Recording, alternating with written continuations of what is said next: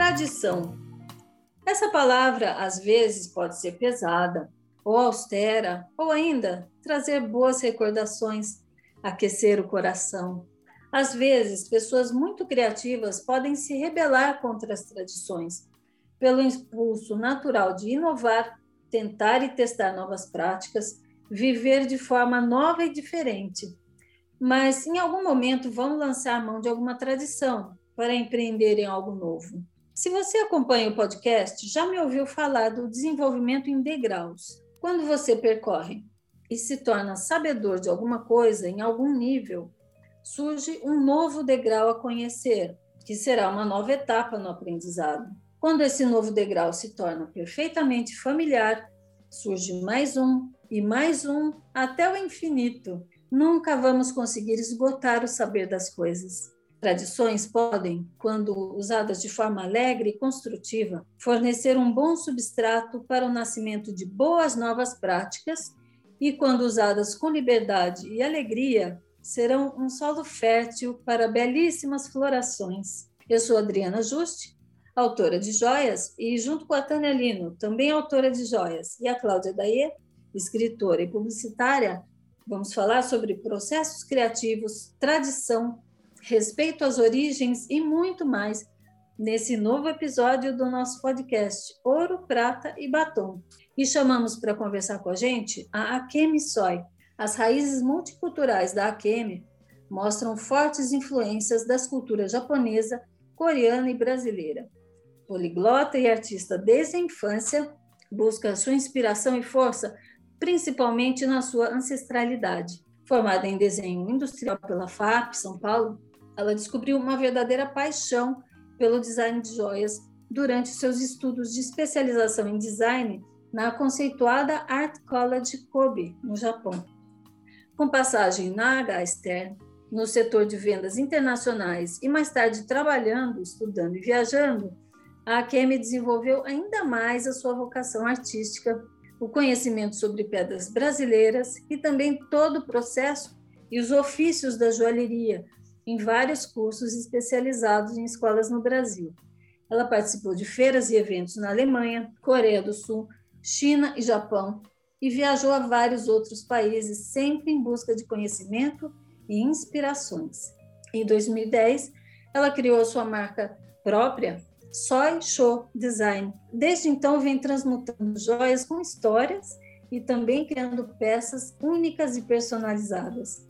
As peças da Akemi são de uma delicadeza nobre, têm uma vibração muito especial e parecem carregar toda a tradição permeada pela inovação de uma alma que sabe de onde veio e faz questão de demonstrar. Então, vamos falar com ela? A Kemi, seja muito bem-vinda. Olá, muito obrigada pelo convite, Adriana, Tânia e Cláudia. É um prazer enorme estar aqui com vocês. Muito obrigada. Seja bem-vinda, Kemi. Aqui é a Cláudia. Seja muito bem-vinda. Obrigada. Seja bem-vinda, Sol. E aqui é a Tânia. É um prazer ter você com a gente. Ah, obrigada. O prazer é todo meu. Então vamos conversar. A Kemi, suas raízes multiculturais é o que mais se destaca na sua trajetória e no seu trabalho. Como Japão, Coreia e Brasil surgem na sua mente? De uma forma geral? De uma forma geral. Ah, tá. É uma pergunta muito interessante porque as pessoas uh, sempre me fazem, né? Essa pergunta, ah, você, ah, Akemi, você se considera mais o quê? Japonesa, coreana, brasileira?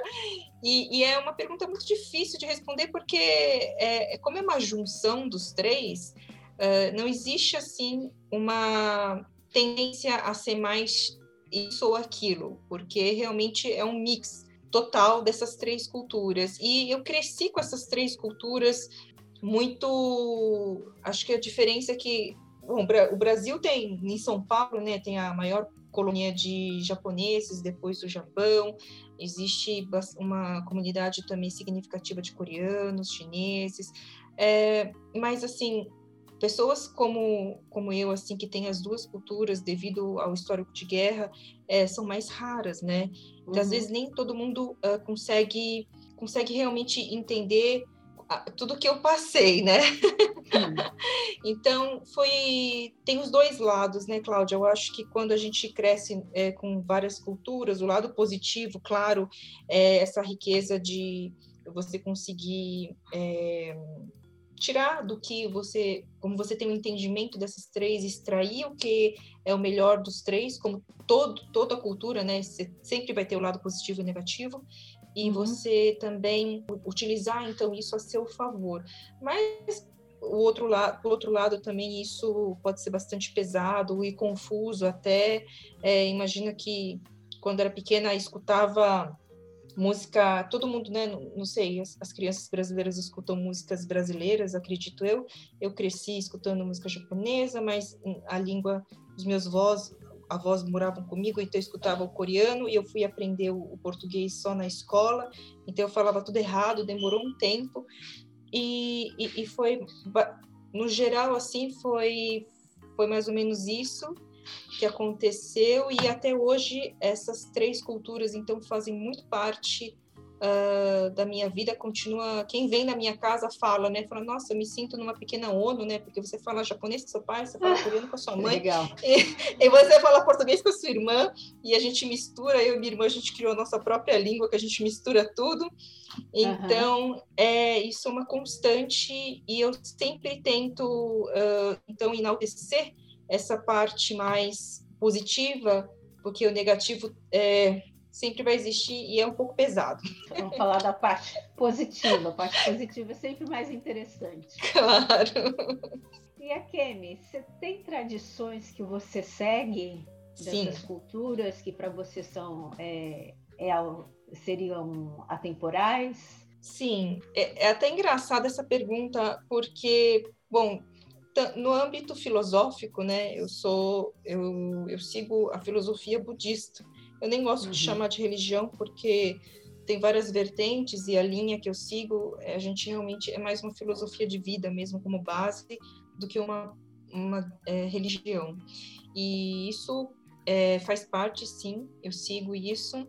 Respeito muito também o calendário lunar, né, que para uhum. os ocidentais eu sei que isso também não é muito comum. E então, na cultura coreana, por exemplo, quando você nasce, você já nasce com um ano, né? Porque teoricamente você você foi gerada na, no ventre da, da, sua mãe durante nove meses, né? Então isso conta. Uhum.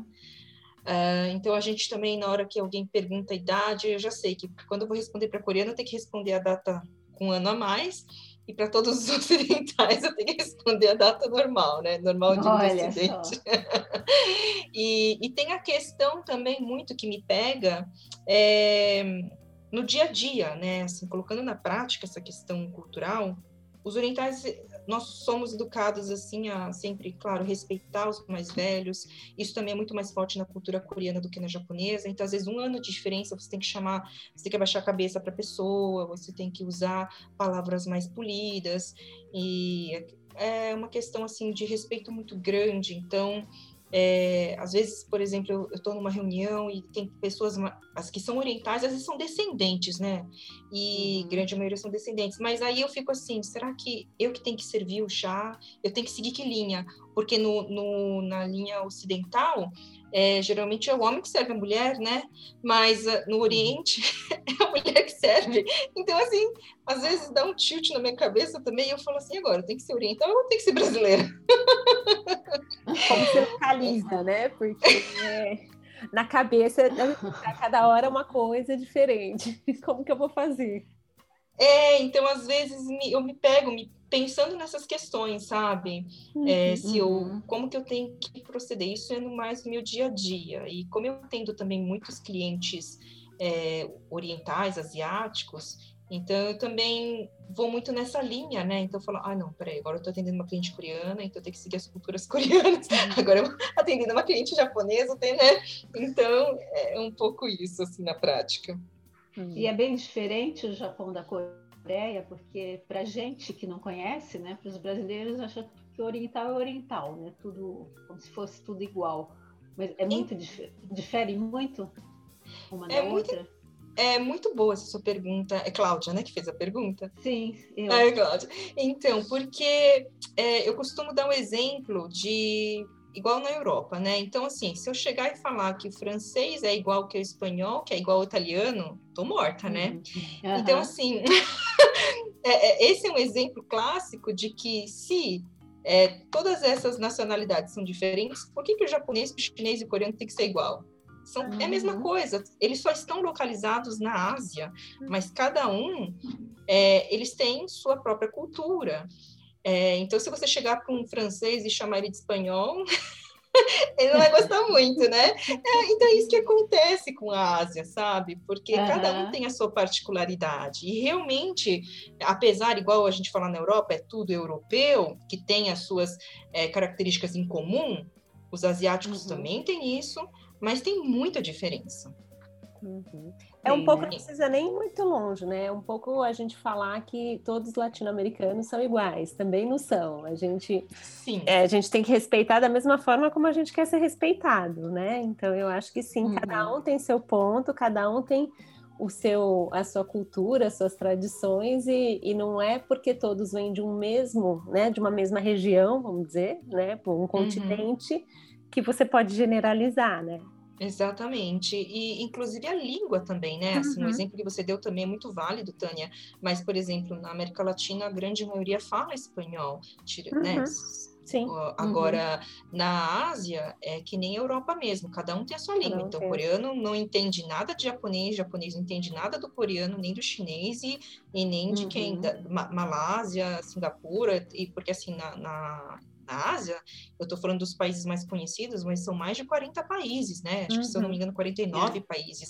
Então, assim, é, isso também é, não é tão conhecido, né, de conhecimento, assim, dos brasileiros. E esse também é um dos, dos intuitos, né, do, do programa que eu também estou à frente agora como host, que é justamente mostrar para os brasileiros a variedade realmente de cultura que existe é, em diferentes países e culturas que existe na Ásia, né?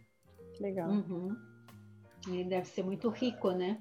Uhum. Ah, com certeza. Um Olha, característica, né? Deve ser muito com rico. Certeza. Eu mesma que não conhecia o Sudeste Asiático, quando eu fui pela primeira vez, eu fiquei chocada, porque eu só conheci a Ásia que todo mundo conhece, né? Só Japão, Coreia, China, Taiwan, é, foram uhum. os, países, os primeiros países que eu conheci da Ásia. Depois, quando eu fui conhecer Malásia, Singapura e, e Tailândia, Laos, eu falei assim, gente, é, é outra Ásia que eu não conhecia, sabe?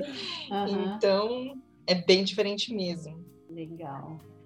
Aqui, me falando de joias, você descobriu a tua vocação para o design de joias estudando no Japão. Isso. Como que é a joalheria lá? Então, é, assim, foi por acaso, né? Porque engraçado que eu estava comentando sobre isso com esses dias com uma pessoa é, que eu tive muita sorte quando fui fazer essa bolsa, porque quando você pleiteia uma bolsa pelo governo japonês, você só tem duas opções. Ou você é, estuda na faculdade, né, que eles chamam de é, Kenpi Ryugaku, ou então é, de trainee, que é Kenpi Kenshu. E, e, eu pleiteei o trainee, porque eu falei, ah, chega de estudar, quero colocar na prática, né? Uhum. Só que naquela época, é, a, apesar do design já ser muito mais desenvolvido e falado no Japão do que aqui, isso foi no ano de 2005, por exemplo, para os japoneses, alguém de fora querer estudar o design no Japão era novo. Então eles ficaram assim na dúvida, falou assim, nossa, o que, que a gente vai fazer com a Kemi, né? Onde a gente vai colocar ela? Então eles me uhum. colocaram em vários, uh, várias empresas, né, governamentais. Então eu fiz trainee numa empresa de landscaping, assim, é, que era do governo, numa empresa que trabalhava com é, package, né? É, é, e, e, também programação visual embalagem, né, desculpa, embalagem e programação visual, e, e acabei que eu ganhei a faculdade, assim, junto, porque eles acharam que isso também seria interessante, e por causa disso, durante os, o curso que eu podia escolher, como era uma faculdade de artes, é, tinha tudo quanto era curso, tinha curso de DJ, tinha curso de uhum. é, dança, e, e, aí tinha esse curso de joalheria que estava inserido na parte de moda, Hum. Então, assim, eu não consigo responder tão muito assim com muita propriedade como é a joalheria no Japão, porque a minha experiência foi uh, com esse a partir desse curso que eu realmente entendi que eu queria trabalhar com aquilo, porque eu tinha feito a formação aqui no Brasil de é, projeto de produto, né? eu sempre gostei mais do 3D uhum. do que do, da programação visual em si, e, e aí foi quando eu vislumbrei. Então, assim, foi lá que eu descobri, se eu já tivesse ido com a mentalidade do tipo, nossa, eu quero trabalhar com a joalheria, e tivesse ido para o Japão, eu teria tido essa visão sobre a joalheria do Japão. Então, uhum. assim, o que eu estudei ali, no meu, uh, obviamente, né, as, as pérolas, né, de Mikimoto são famosas mundialmente, uhum. tanto é que eu tive um curso sobre isso, é, eu vi como era produzido, foi bastante interessante, até, até visitei uma das fábricas, mas isso ele é incrível, ficou... né? Não, foi isso foi realmente incrível, mas ficou restrito a essa parte. Então, o meu olhar ainda é como eu sempre meu desejo foi trabalhar com design no geral. Vamos colocar aqui um, um, uma, uma, pessoa que eu admiro muito, que é o Philip Stark, né? Uhum. então, na verdade, eu tinha o Philip Stark como a minha é, o meu objeto referência. de minha referência, isso mesmo. Então eu não tive esse olhar tão aguçado somente para a joalheria né? Mas eu, eu que depois, posteriormente, com a minha experiência na Gaisten, onde eu atendia uh, clientes vindos do Japão, eu percebi que uhum. é, o gosto deles é muito mais minimalista, que eles uh, gostam muito mais, eles prezam muito mais a qualidade do que, por exemplo, o tamanho, é, uhum. né? E, e, assim, claro, e eles gostam de um design mais assim delicado mesmo, né? Então, uhum. uma peça muito grande, muito assim, é, não sei nem que nome que usar para melhor definir, mas assim é, é, a delicadeza. Acho que o oposto de delicado não não atrai tanto, né? Claro tá. que gosto é gosto, mas no geral, falando no geral, os japoneses gostam de peças mais mais delicadas e de boa boa qualidade. E em termos de escola, porque depois você estudou aqui em escolas diferentes, né? Cursos diferentes em, em relação à joalheria. Qual a diferença da escola, a forma de ensinar no Japão e aqui no Brasil? Hum, bom, pela minha experiência, o Japão, assim, ele, eu senti, não sei também porque como era bolsista, mas a como eu vou dizer, uh, talvez a, a, prática, a metodologia é um pouco diferente, sim. Uhum. Eles têm essa, esse conceito de comunidade muito forte. Então, durante a aula, você, acho que o maior, acho que a maior diferença, né, porque é muito particular eu, eu dizer isso também, porque aqui existem escolas fantásticas também, mas eu acho que eu diria mais para a parte cultural que tem a diferença. Uhum. Um, aqui nas escolas, cada um é mais ou menos por si, né? As pessoas não pensam tanto no coletivo. E lá no Japão, essa, essa questão do coletivismo, assim, de que você não não faz barulho para não atrapalhar o outro, é muito assim forte, né? Uhum. Então eu acho que isso é, cria uma dinâmica na sala que é diferente da daqui. Então, mais do que a metodologia deles, e, e eu acho que eu iria mais para essa parte, eu senti mais a parte de, é, diferencial mais é, da cultura mesmo. Uhum. Acho que isso é. faz a diferença no final do resultado do, do que você conseguiu absorver, da atenção uhum. que você consegue é, ter durante a aula, da atenção uhum. do próprio professor, porque é muito, muita disciplina então, não, não tem aquela, aquela brincadeira no meio da aula de gracinha ou alguém ficar falando de Big Brother. Não existe isso, sabe? Uhum. Durante a aula é aula e todo mundo respeita isso, respeita muito o professor. Então, você acaba tendo um melhor resultado de aprendizado, né? No meu ver, assim. Uhum. É mais produtivo, né? Você está na aula Exatamente. para assistir a aula, para aprender, não para bater papo. Exatamente, exatamente. É, esse é o diferencial que eu acho que é mais sentido que metodologia e outras coisas, né? Essa questão da cultura interfere muito na, nas práticas, né? Na, na, escola, em todas as, uh, todas as, as, atividades que a gente cultiva, né? Com certeza. É, existe, porque essa parte cultural, ela envolve tudo no final, porque uh, você percebe que as pessoas são muito comprometidas, elas são muito responsáveis. Então, assim, sabe, se uma aula começa três em ponto, dez para as três está todo mundo ali. Não tem uhum. essa coisa de, né? Então, já começa já aí, não tem interferência de alguém chegar atrás. Claro que existem atrasos, mas assim, não são comuns, tão comuns, porque aqui no Brasil se leva assim, ah, atrasou 5 minutos, 10 minutos, normal. Mas uhum. essa normalidade não existe lá no Japão, por exemplo, né? É, é normal você chegar lá 10 minutos antes, esse é o normal, sabe? Uhum. Então já começa por aí. Muda completamente, né? Exatamente. É. Olha, eu admiro muito a cultura japonesa, viu? Eu acho que eles estão entre entre os mais amadurecidos espiritualmente da Terra, na ah. minha opinião, né? Vou dar um exemplo, um exemplo só hum. que a gente tem tem tem visto bem o contrário por aqui. Quando isso eu li, né, em algum lugar.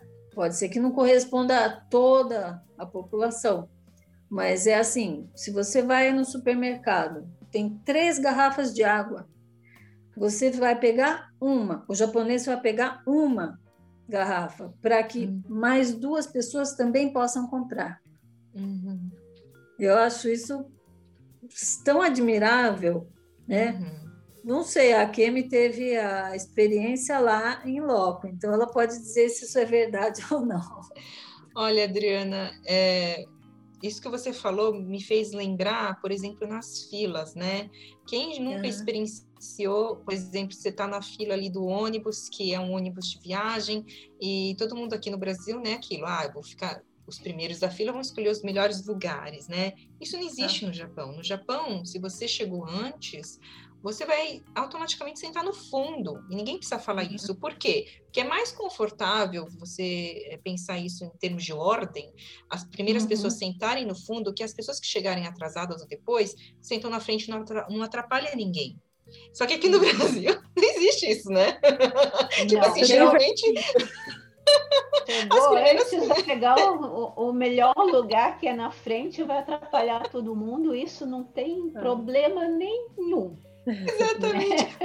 Para mim, isso foi um pouco de choque cultural, que eu, eu não lembro agora uhum. qual era a experiência, mas eu estava numa fila e eu estava pensando, não sei se era para assistir alguma peça, algum show, e eu estava pensando que eu ia sentar na frente, porque a gente estava no uhum. começo da fila. E aí, todo mundo sentando no fundo, eu falei, ué, mas tem alguma coisa errada, né? Tipo, porque no Brasil, quando primeira, você está na primeira fila, você vai sentar na primeira fila, né? Então, assim, foi muito engraçado essa experiência, mas porque eles têm esse senso de organização, de ordem e respeito que você mesma comentou, Adriana, né? Então, me fez lembrar isso, mas eu, eu não que eu discorde que os japoneses são avançados espiritualmente, mas que eu acredito que não não só eles, né? Claro que o Japão, o Japão uhum. tem, realmente concordo também, muitas qualidades, mas eu também conheço o lado negro de... e que existe, tá, gente? Eu tenho que falar a realidade, porque é igual o Brasil, claro. né? O Brasil também, uhum. a gente uhum. tem muitas qualidades, mas tem um lado negro também. O Japão também é, tem. Igual qualquer povo, né? Todo mundo tem o lado positivo e negativo, né? Com certeza. Então também tem o lado obscuro, né, da cultura. E uhum. mas assim, eu defendendo o meu lado coreano, os coreanos apesar de não terem essa imagem, talvez, né, é, os coreanos também são povos extremamente assim que eles eles dão muito valor para a educação. Né? Eu uhum. acredito uhum. que se for fazer um, uma comparação, até diria uh, que eles dão um valor maior do que o Japão. Mas na educação eu digo não só não a educação de sociedade, mas educação de estudo, sabe? Sim. É, uhum. eles dão muito valor mesmo. Então, se você for conversar ali na média com as pessoas, é, são muito bem estudadas, assim, é, é, é, surpreendente, assim, realmente isso eu admiro muito da cultura coreana. Isso, e isso já vem, não é de agora, isso vem, assim, de milênios, né? Que ele sempre, uhum. na época em que existia, né? Todo mundo conhece a história do samurai no Japão, é, que existia essa era. Na Coreia eles é, eles davam valor para os, é, os sábios, né? Para as pessoas uhum. que realmente tinham mais estudo. Então, por ali você já vê a diferença dos valores, né? Não, não, não desmerecendo nenhum nem outro, são coisas diferentes. Mas claro. enquanto um país estava criando ali uma sociedade mais voltada para o samurai, o outro estava mais é, concentrada nessa parte mais intelectual, né? Mais de uhum. conhecimento, né? Mas isso, talvez também isso. seja um pouco que o que o que chega para a gente é que o Japão, acho que é mais marqueteiro. Então entende melhor aqui para a gente. Então chega para a gente isso, mais ordem, mais, né? E, e, da Coreia chegue menos informação. Não sei, pensando num do porquê a gente tem essa sensação, né? Porque a gente pensando em organização, pensando em respeito, vem num primeiro momento o Japão. Talvez. É, mas A gente tem a, a, colonização japonesa também. Muito forte. Tem é. contato é. com, com, os descendentes, né? Então, o Japão, é, os, a cultura japonesa tem mais referência no Brasil do que a coreana. É, mas eu acho disso. que sim, eu acho que é correto isso, mas o que você falou, Tânia, de marketing, eu acho que não é bem isso, não. Eu acho que é por causa que realmente, que nem, é que quando a gente fala em educação é muito amplo, né? Então, assim, uhum. essa parte de educação da sociedade, realmente, eles têm isso muito mais forte que, que a Coreia. Tanto é que, assim, quando você vai para o Japão, ninguém vai te incomodar ali porque você não vai ver ninguém falando no metrô, no ônibus, ninguém vai te empurrar, é, porque as pessoas respeitam muito o espaço um do outro, né? Existe sim, uhum. isso é nítido, assim, você vai sentir na hora. Agora, na Coreia, de repente, alguém pode te empurrar mesmo e nem te pedir desculpas, isso pode acontecer. então, mas, é, então, assim, é diferença, talvez, é, da educação, como que eu vou chamar? Educação da sociedade. Formal é, eu acho que é, é, o que eu quis dizer de da comunidade, né? Da comunidade. Aí sim, aí sim, realmente os japoneses eles têm isso muito mais forte do que os coreanos, com certeza. Civilidade também, né? Isso, essa, esse senso de comunidade, sabe? Civilidade. Uhum. É, tem até um nome que agora esqueci, que, que tem as empresas, até algumas empresas adotam. É, uhum. São os S's, né? Que eu, agora não me recordo dos nomes, mas é, isso, isso é muito forte. No Japão, muito mais, com certeza, do que a Coreia, né? sem dúvida. Uhum. Uhum. não é marketing, não, é, é real. Não, né? É real. É. é, mas eu disse por marketing porque, por exemplo, o, o caso que a Adriana contou chega para a gente partindo dos japoneses, né? E, e uhum. por que, que eu fiz essa associação? Porque daí, se você, você falou de senso de comunidade na Coreia, e uhum. para a gente chega esse senso de comunidade, mas para o Japão. Então, sim, porque para mim, o, o, você deixar a água para o próximo poder comprar também e não levar os três, porque no, realmente falando, né, realisticamente falando, no Brasil você levaria os três, você não deixaria para o próximo, é, para garantir sim. que você vai ter toda a água. Mas é, o porquê que a gente, quando chega essa informação para a gente, me parece que seria muito mais o coreano do que o japonês fazendo isso. Sim. Né? Então, uhum. por isso que eu falei, de repente é a questão de marketing, né? Chega para a gente mais que é o japonês que vai fazer, quando na verdade não é nem ele, vai ser o coreano. É, não, não, você está certo. Isso que eu quis dizer, que o, uhum. realmente o japonês, ele, isso é mais forte nele do que no coreano. Isso sim, uhum. isso ah, sim. Tá. Uhum. É, é, isso sim, não, está certo. É. Correto. Eu queria que você falasse sobre a tua marca. Você uhum. criou a marca Soicho Design, uhum. né? Já tem 10 anos, né? Uhum. É... Qual, qual o diferencial dela? Sim. É, quando eu criei minha marca, realmente eu já comecei a, naturalmente, a atender mais esse nicho de, de personalização e reciclagem de materiais, porque faz parte da cultura coreana você também, quando você se casa, existe a questão do dote, que é parecido com o indiano também. Isso, assim, eu estou falando de, de, de, famílias mais tradicionais, tá? Claro que existem suas exceções, uhum. mas a, a, grande parte ainda é, acompanha esses rituais, essa tradição, né? De você dar um conjunto de, de joia, né? Seja de diamante, enfim. Aí a pedra uhum. fica a critério da, da família. Mas, é, às vezes, a, a, ela recebe, a nora recebe da sogra, né? Então existe esse ritual. Nisso, às vezes, tem. Existe também essa. A gente até comentou sobre isso no, no nosso programa, meu do Marcelo, da, sobre o anel de noivado. Porque essa uhum. cultura do anel de noivado também não pegou muito aqui no Brasil, mas uhum. existe também isso dentro da cultura coreana, né? De você dar esse anel de diamante também para para sua uhum. noiva, né? Então existe essa demanda e, e, com isso às vezes vem peças uh, que são muito antigas, né? Porque quando faz uhum. tem mais um exemplo também quando a criança faz um ano, geralmente uhum. você também dá uh, ou 100 dias ou um ano que a gente comemora aqui 100 dias também, né? É, de aniversário.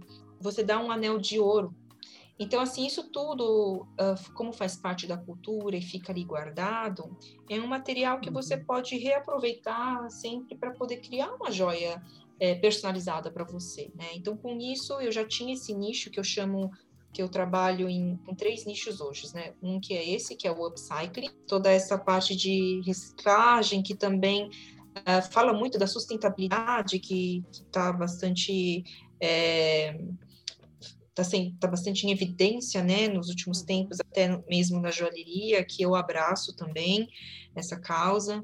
E tem a parte do on demand, que são para aquelas clientes que têm um sonho e de repente não têm esse material, mas elas querem uma joia que seja é, desenvolvida somente para elas. E tem a Soy Show Collection, que aí são algumas coleções que eu crio, que aí fica para pronta entrega né? Então, hoje eu atuo nesses três nichos, mas onde eu tenho mais demanda é realmente nessa parte, onde eu mais invisto, é nessa parte de reciclagem, porque eu acho que isso é, apesar da, da demanda ter a ver com a cultural, é uma parte que eu tenho muito prazer em fazer, porque é essa causa que eu abraço também, que eu acho que é uma ajuda, todo mundo sai ganhando, né? O mundo, o, o, o mundo agradece, né?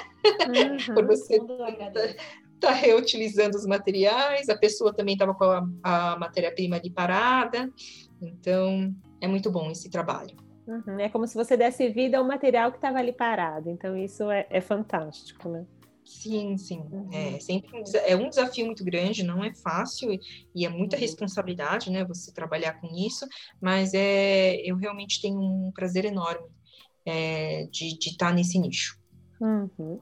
O que te desafia mais? É a joia, a moda ou o design gráfico? Ah, eu acho que sempre o desafio maior está na joia, né? Porque é o que eu trabalho. Quando é o nicho do seu trabalho, você acaba experienciando assim mais obstáculos e desafios, né? É o que está é te ocupando mais, é onde você está se dedicando mais. É sim, sim, sim. É, porque moda eu, eu, trabalhei já com moda no passado, uhum. hoje não trabalho mais, né? E o design uhum. gráfico também, eu assim que eu me formei, o mercado de trabalho para quem se forma em desenho industrial, eu acredito que não tenha mudado ainda tanto, é muito mais amplo na parte de é, design gráfico do que de projeto de produto, né? Uhum. Então, eu trabalhei depois da faculdade nessa área, mas depois eu, eu, eu, não trabalho mais. Eu faço uma coisinha ou outra, mas não é a minha especialidade mais. Tá. Tua especialidade é a joia mesmo, a joalheria, né? A joalheria, é. E qual que é teu processo criativo nesses três nichos, principalmente o, o aquele que você desenvolve? Então, no upcycling é muito é pela pessoa, né? Então, assim, tem eu vou é muito pelo gosto, porque como é personalizado 100%, às vezes tem pessoas que têm aquele estilo mais tradicional, então eu vou fazer, vou desenvolver uma joia mais tradicional, porque não adianta eu chegar e fazer uma reciclagem e apresentar para ela uma peça que seja o meu estilo, que às vezes ela não gosta do meu estilo, ou às vezes é, eu vou fazer uma, uma peça, por exemplo, eu, eu, particularmente gosto muito das peças que não são simétricas, adoro a simetria, uhum. mas nem eu sei que isso não é para todo mundo. Então, a parte criativa ela é desenvolvida a partir do gosto do cliente. Uhum. A parte do on demand também, esse então é mais é, é, também na mesma linha, porque a pessoa já tem uma ideia fixa na cabeça do que ela quer. Né? Então, se ela chegar para uhum. mim e falar, olha, eu quero uma joia que tenha cabeça de girafa com rabo de panda, eu vou ter que fazer, né? Uhum. Então, assim, é, a criatividade vai a partir do, do, de um guia que essas, os clientes me passam, e aí sim eu coloco minha criatividade, mas em cima daquele estilo. E onde eu consigo até soltar um pouco mais e puxar um pouco mais para o meu estilo, acaba sendo no collection, mas uhum. também eh, não é tanto assim, eu acho que eu não consigo colocar tanto da minha personalidade, porque também eu tenho que pensar na parte comercial, né? Uhum. Porque às vezes, é, por exemplo, uh, hoje acho que a, a, a, minha clientela, ela gosta, como eu atendo muitos estrangeiros, eles gostam muito, valorizam muito as pedras brasileiras. Então, às vezes eu faço uhum. algumas combinações de pingentes com as pedras, e às vezes eu não consigo colocar tanto design porque a pedra já é tão ela já é tão significativa ali que uhum. isso já já só as combinações, né, que também já já a combinação já é uma parte do design, né, porque não é só você juntar pedrinhas, né? Uhum. você tem que juntar formas, cores, né? Texturas. Uhum. Então, acaba que que fica também um pouco limitado nisso e não tanto na parte criativa de você poder de repente é, de formas, né? Eu digo assim, explorar uhum. mais as formas e materiais. De desenho, né? né? Isso, de desenho, é. é. Mas eu é minha paixão, né? Minha paixão realmente é poder. Quando eu, eu adoro, acho que o cliente ideal para mim, né, que trabalho mais com esse nicho, é a cliente chegar e falar assim, olha, eu quero, ela só, tem, ela só precisa me dar uma orientação, se ela quer um, um colar, um brinco, um anel ou o quê, né? Então, uhum. se ela chegar e falar assim, olha, eu quero um colar e você, assim, o céu é o limite. Você, nossa, para mim isso. um sonho, né? Esse, é, cliente esse é ideal. Meu, cliente é, exatamente. O cliente ideal para mim é esse, mas a gente sabe que a realidade não é tão bem assim, né? Uhum. E quando o céu é o limite, o que, que te inspira? Então, aí eu percebo que quando o céu é limite, aí que eu percebo que é, eu vejo muito da ancestralidade nas minhas criações. Aí realmente é, as pessoas enxergam, elas conseguem sentir, né? Enxergar, sentir. A arte é uma coisa tão sensorial também. Então, que isso fica expresso, acho que no, na joia final, esse quê da, do Oriente. Isso realmente aparece em todas as minhas peças. Uhum. E tem um pouco de inovação, é, tem um pouco de tradição, tem um pouco. Eu, eu assim, como eu vim de, da joalheria clássica, é, eu estou até agora mudando um pouquinho, abrindo mais, é, querendo experimentar novos materiais, mas como na pela tradição, né, assim, da joalheria clássica, aquela coisa de hum, é, você trabalhar mais com materiais nobres, como a prata, como o ouro, eu uhum. eu nunca tinha explorado outros materiais para ser bem, para falar bem a verdade, porque a demanda que eu tinha do, pelo perfil dos meus clientes, eles nunca pediram isso, né? Então, uhum. eu sempre trabalhei em cima da linha mais tradicional, porque era o que os clientes me pediam mais. Mas hoje em dia eu já consigo. Acho que o, a gente muda, né? É, eu, eu acho que o meu olhar também foi mudando com o tempo e, e, eu tenho vontade de poder explorar outros materiais, mas isso depende muito também da, a aceitabilidade dos meus clientes, né? Porque geralmente, Sim. quando eu pergunto, ah, geralmente os clientes querem ficar ou só no ouro ou só na prata, né? Então eu teria uhum. que partir de repente para minha coleção para poder estar tá inovando um pouquinho. Então não existe muita inovação, inovação no sentido que assim, dependendo da, da peça da cliente, eu, eu utilizo sim dos recursos do 3D, né? Da é, do, do, desenho no computador, depois da, da, impressão 3D, enfim, de todo esse processo que hoje é utilizado na joalheria, que uhum. facilita muito, eu utilizo até corte a laser, dependendo da tá. peça. Mas inovação de materiais, não, por enquanto, mas eu, eu, eu sou aberta, eu quero uhum. experimentar.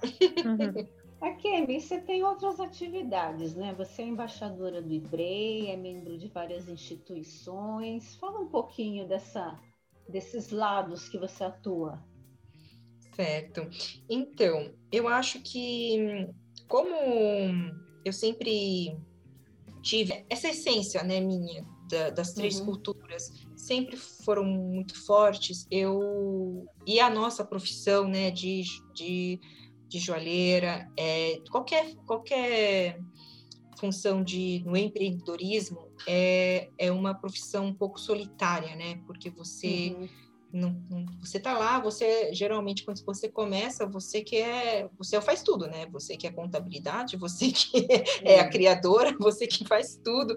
E aí você chega no momento que às vezes você quer pedir uma opinião, alguma coisa de um profissional, você não tem essa troca. Então eu comecei uhum. por causa disso também a fazer parte de alguns grupos, foi isso que me fez mover e também porque a gente sabe que no mundo a gente não, a gente vive em sociedade, a gente não faz nada sozinho, então a uhum. gente precisa, né, de ter contato com outras pessoas. O Ibrei um, foi assim, é, como existe essa questão é, do passado de guerras, né, entre o Japão e a Coreia, é, e essa não animosidade, né, que existe, é fato. Uhum. É, eu, eu não me sentia muito confortável em uma instituição 100% japonesa ou 100% coreana, porque acabava que eu sempre sofria um certo preconceito.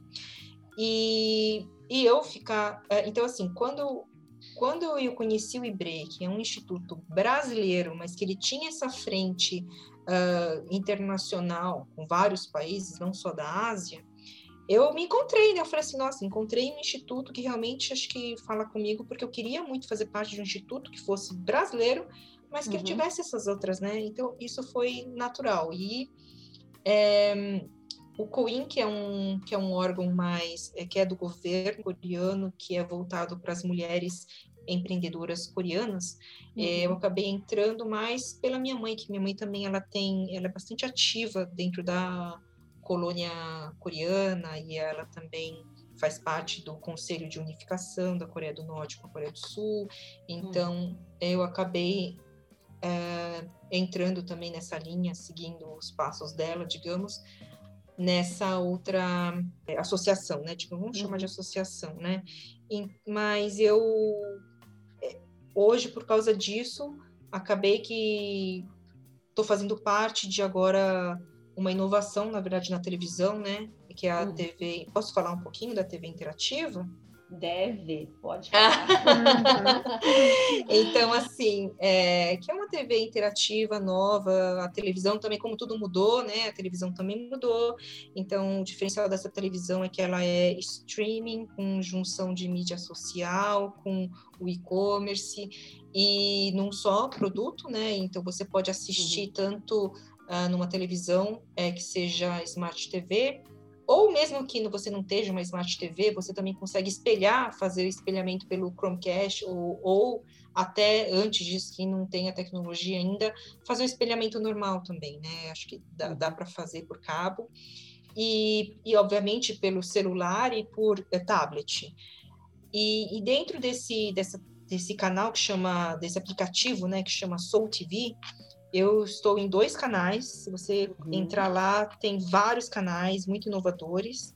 Um que chama Asian TV, que é justamente o primeiro canal é, dedicado, né, brasileiro, 100% dedicado à Ásia, onde eu estou é, num programa junto com o Ibrei, é, onde a gente fala sobre business voltado para a Ásia, para os brasileiros, né? Uhum. Visando novos negócios, oportunidades. E no canal da VRT, eu estou com o querido Marcelo Novaes, é, a gente está lá com um canal chamado, um programa chamado Joia, Diálogos da Joalheria, onde a gente também vislumbrou essa oportunidade de também é, falar com o público final sobre joalheria, que uhum. né, vocês bem sabem que nunca foi falado isso assim na televisão. Então, as pessoas, acho que o consumidor mudou, as pessoas têm mais interesse e a gente pensou, por que não? Então, a gente falar abertamente sobre isso, né? Então, uhum. Então, a gente está com esse canal, tá todo mundo super convidado a conferir esses dois uh, programas que são inéditos, né? Que a gente nunca viu na, na, TV brasileira. Uhum. É, com conteúdos que a gente prepara com muito carinho e que são é, e é, é para fomentar realmente é, esse nosso setor, né, da, uhum. da joalheria e eu acho que a pessoas mais informadas elas fazem uma compra mais consciente. É um win-win, né? Todo mundo ganha porque vocês que também, Adriana e Tânia, que são designers, você sabe que às vezes a gente tem que gastar muita saliva para explicar para os clientes, porque e não é culpa deles, né? Porque isso não é falado, né? Então, como que o cliente vai saber se ele não tem essa informação?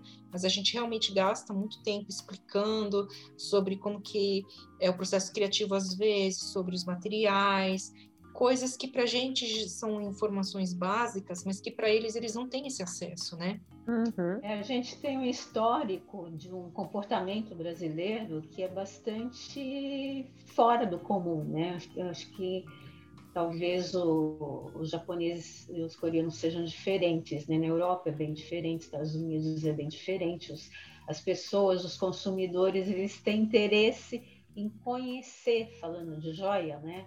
Conhecer a pedra, conhecer como funciona, o que é bom, o que é ruim, como, como são os processos. E o nosso histórico, ele, ele não é assim, né? Então a uhum. gente tem um, um, um, consumidor de joia que vem mudando, graças a Deus, e a, e a informação, né? A informação, a comunicação, então as pessoas estão começando a saber sobre como funcionam as coisas e se interessar como funcionam as coisas. Então esse esse programa de vocês ele é bastante útil, que a gente tem um, um, um público muito grande que não tem essa informação, não tem esse acesso, uhum. né? E, e, e, pelo programa eles podem conhecer muitos aspectos da joalheria, se interessar mais pela joalheria e comprar com mais confiança, com mais convicção. Sim, Pode falar. projeto maravilhoso. O programa é muito bem feito, um roteiro muito bacana, assim, umas perguntas legais para esclarecer o público, né? Não só os joalheiros, como também os apreciadores de joias. Uhum. E eu quero dar os parabéns aqui nesse episódio para você e para o Marcelo, porque é um projeto muito bacana, muito inovador mesmo. Uhum. E eu, eu já sou fã, já estou acompanhando todos os episódios. Ah, muito obrigada. Olha, é, bom, então, para quem tiver curiosidade, que tiver interesse em assistir, é toda quinta-feira, 8 horas da noite, no canal da VRT, dentro do aplicativo Soul TV. Agora, como algumas pessoas, principalmente as pessoas de certa idade, né, elas não, elas têm a dificuldade de fazer download do aplicativo, existe um link direto de site que você clica, como se fosse um site da internet, que você uhum. só clica lá e você já consegue assistir ao vivo também. Então existe essa opção agora. Então todo mundo está super convidado. Ah, e... que bom. Muito bacana. Não, só para complementar, então todo, toda quinta-feira, fixo, 8 horas da noite, tem um episódio diferente, né? Então toda semana a gente vai estar abordando temas diferentes com convidados diferentes. E aí tem reprises também que acontecem ainda, mas essas reprises são flutuantes, então por isso que a gente não, não consegue aqui dar um horário fixo. Mas uhum. é só querer complementar isso. Tá, joia. E eu queria parabenizar vocês dois pela iniciativa que eu também acho fantástico e vem de outras nossas conversas de que é uma forma realmente de dar acesso e informação para o mercado, porque eu acho que o mercado está muito carente disso, é muito carente disso. A gente não tem uma tradição joalheira é, de, de informação mesmo. E eu uhum. acho que consolidando programas assim, criando iniciativas. O podcast é um exemplo, o programa de vocês é outro exemplo. Várias lives que a gente tem acompanhado, várias coisas que a gente tem visto, é com a ideia de realmente melhorar o setor para todo mundo, é deixar as pessoas com mais conhecimento, mais informação para as compras e não só compras, né? Para toda negociação ser melhor. Eu acho que uhum. todo mundo tem a ganhar, né? Sim, com certeza. Uhum. Inclusive isso que você falou, Tânia, eu também quero parabenizar vocês, né, pelo podcast, porque é, é, é mais um canal, né? Olha uhum. quanto que todo mundo está ganhando com isso, né? Então, assim, parabenizar vocês também pelo excelente programa, que dá oportunidade também para os designers, artistas que vocês convidam, tudo, para realmente passar mais informação, porque isso vocês também estão sendo inovadoras, né? É, não, não existia um podcast é, que falasse também sobre esses assuntos que vocês abordam. Então, vocês também estão de parabéns. E, e eu acho que outras, outras coisas ainda vão surgir disso. E eu fico feliz que a gente está juntas nesse movimento, que acho que é o mais importante, né? Exato. Com eu, certeza. eu também muito feliz, viu? Uhum. É, eu tive a, a, oportunidade de comparecer ao programa, né? Que me foi muito legal e tenho acompanhado realmente muito bom, muito bom, muito necessário para as pessoas, muito agradável, muito gostoso de, de, de ver, né? E e acho que é, todas nós estamos de parabéns. é, não, inclusive é. a, Clá, a Cláudia foi a nossa primeira convidada, olha só. Olha, é. A primeira convidada de entrevista foi a Cláudia. Foi que uma bacana. honra ter você, viu, Cláudia? Muito obrigada. Eu que agradeço o convite, foi muito legal, muito bom mesmo. Você, você gostaria de dar os seus endereços, a Kemi?